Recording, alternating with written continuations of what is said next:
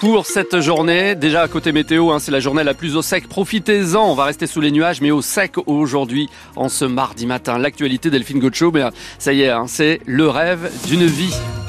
Et eh oui, Charles Caudrelier s'apprête donc à boucler son premier tour du monde en solitaire sur son maxi trimaran Edmond Rothschild. Il est en ce moment à environ 70 euh, km de Brest. On vous fait vivre donc tout au long de cette matinale l'arrivée du navigateur finistérien sur l'Arca Ultimate Challenge.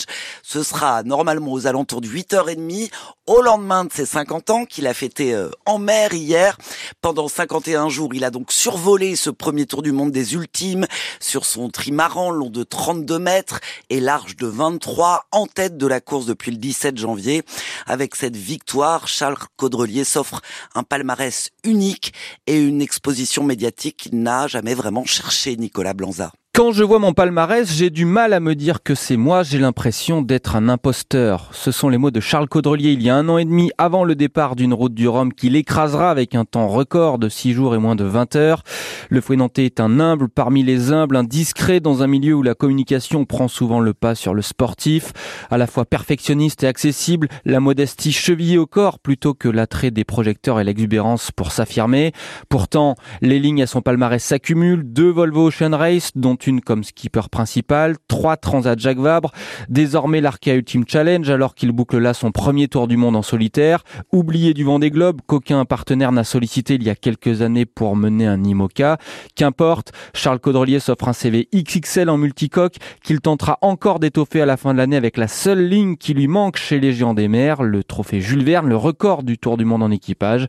Ce palmarès est bien le sien et il n'a rien d'un imposteur. Charles Caudrelier, marin discret, admiré par ses pairs, de Franck Camas avec qui il a tout appris, à Michel Desjoyaux, l'un de ses modèles, le petit Parisien arrivé à Begmail à deux ans, qui s'est d'abord mis au golf avant de tomber amoureux de la voile à force de voir le spectacle des navigateurs solitaires qui bataillaient pour le Figaro sous les fenêtres de la maison familiale. Et c'est à Port-la-Forêt, au pôle Finistère, course au large, qu'il a fait ses armes. Au centre de formation, on a évidemment euh, suivi son tour du monde comme la navigatrice et directrice du pôle, Jeanne Grégoire, qui est aussi l'amie de Charles Caudrelier. C'est bon, on est hyper fiers au pôle de se dire, ben, dans notre liste de coureurs, on a Charles Caudrelier. Bien sûr qu'on est hyper fiers. Après, moi, c'est une fierté. Alors moi, je suis contente pour le copain. Je suis fière pour le marin et pour euh, le fait que ce soit un marin qui soit reconnu à l'international et sur le plan national. Et je suis fière pour le pôle parce que dans les noms, quand on, quand on veut convaincre des gens que le pôle est vraiment très fort, ben maintenant le nom de Caudrelier va parler à plus de monde, c'est sûr. Quand je suis arrivée en tant que navigatrice en 2002, Charles, il faisait partie des coureurs qui marchaient déjà très très bien, et que j'admirais. Donc euh, je pense que Charles, il a fait euh, plein de choses super sur son tour du monde. Un mot à dire à Charles Caudrelier, ce serait quoi? Bravo Eh oui, bravo, on pourra lui dire donc euh, d'ici deux heures, deux heures et demie, euh, Jeanne Grégoire, la directrice du pôle Finistère course au large avec Maël Prévost, l'arrivée de l'Arca Ultimate Challenge et de Charles Caudrelier, c'est donc à vivre évidemment direct sur France Bleu Brésil et sur francebleu.fr. Et sachez que son premier poursuivant, Thomas Coville, lui est attendu à Brest euh, samedi ou dimanche. Après le gros coup de vent d'hier et ses rafales jusqu'à 129 km heure pointe du rail, reste ce matin encore 5000 foyers privés de courant, 2000 dans les Côtes d'Armor, 2000 en Ille-et-Vilaine et 1000 répartis entre le Morbihan et le Finistère. Enedis assure que tout sera rétabli dans la journée. Jusqu'à 20 000 foyers avaient été privés d'électricité hier. 700 techniciens d'Enedis ont été mobilisés ainsi que deux hélicoptères pour diagnostiquer plus rapidement les pannes. La région Bretagne, de nouveau au chevet de l'aéroport de Quimper. Elle a voté hier une subvention de 723 750 euros pour développer l'aviation d'affaires. Une somme qui sera versée à une nouvelle société, Silac. En mai, le président de la région avait acté la fin de la ligne commerciale Quimper-Orly.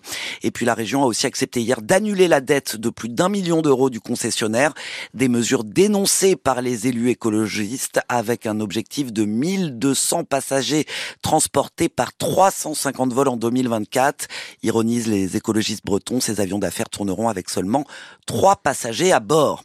L'envoi de troupes occidentales en Ukraine à l'avenir ne peut être exclu. Déclaration hier soir d'Emmanuel Macron à l'issue d'une conférence de soutien à l'Ukraine qui a réuni 21 chefs d'État et de gouvernement à l'Élysée. Le chef de l'État français a notamment annoncé une coalition nouvelle pour fournir des missiles et des bombes de moyenne et longue portée.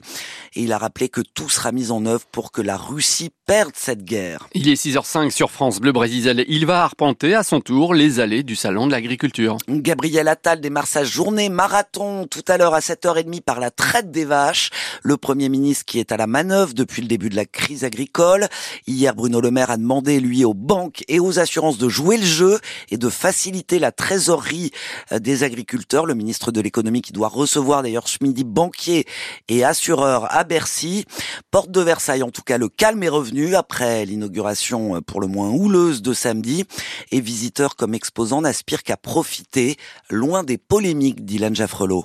Dans les allées, les visiteurs, pour la plupart citadins, s'arrêtent devant les vaches du Finistère pour s'informer. Je posais une question parce qu'on était surpris de la- les voir un peu maigres à l'arrière et puis c'est la race qui veut ça. Catherine est venue que pour les bêtes, pas pour remuer les problèmes. Il y a quelqu'un qu'on a parlé sur un stand euh, tout à l'heure et j'ai trouvé que c'était pas l'endroit. C'est pas approprié, il y, a, il y a des endroits pour de la polémique ici, c'est dans la bienveillance. Vivons l'instant présent, après ils traiteront leurs problèmes mais pas ici. Nos agriculteurs de Plogonec ou de Plourin ont aussi d'autres choses à faire.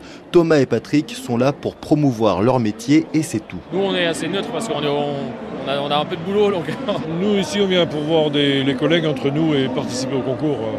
Après, la politique, ça, c'est ça, c'est autre chose. Si personne ne dit rien, beaucoup parlent tout bas. Christophe et sa femme Patricia ont tenu à venir spécifiquement cette année. Ça fait des années qu'on n'était pas revenu au salon parce que justement, on trouvait triste de voir toutes ces bêtes. Mais là, je trouve qu'elles sont bon. Quand on voit ces animaux-là et quand on voit les, les gars et comment ils s'en occupent, quand on voit tous les efforts qu'ils font, on se dit que vraiment, ils ont du mérite, quoi. Et c'est vrai qu'ils sont là euh, pour nourrir euh, le pays. Et je sais pas ce que t'en penses. Moi, je suis venue pour les soutenir uniquement. Même si je leur dis pas, si Oui, je on leur dis leur dit pas, mais voilà. Bien sûr. Mais on est là pour ça. hein. Un petit geste qui fait du bien au monde paysan qui se sent soutenu.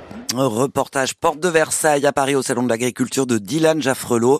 Et puis nous vous en parlions hier, euh, Morgan sur France Bleu Brésil, le concours national de boucherie interrégion et Ah notre oui. équipe bretonne, figurez-vous, est sur le podium. Oh, Euh, troisième, euh, la bouchère du Morbihan, le jeune boucher de moins de 25 ans et notre apprenti de Quimper, Yann Priol, sont donc arrivés euh, sur la troisième marche du podium, derrière l'Auvergne, Rhône-Alpes et les Pays de la Loire.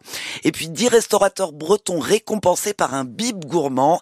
Le guide Michelin a dévoilé les 56 nouveaux élus. Ce label récompense les restaurants qui proposent une cuisine soignée à prix modéré. Trois sont dans le Morbihan, deux dans le Finistère, deux dans les Côtes d'Armor et trois en Ille-et-Vilaine. La cérémonie du guide Michelin se déroulera le 18 mars prochain et vous pouvez retrouver le nom de nos Bretons distingués sur francebleu.fr.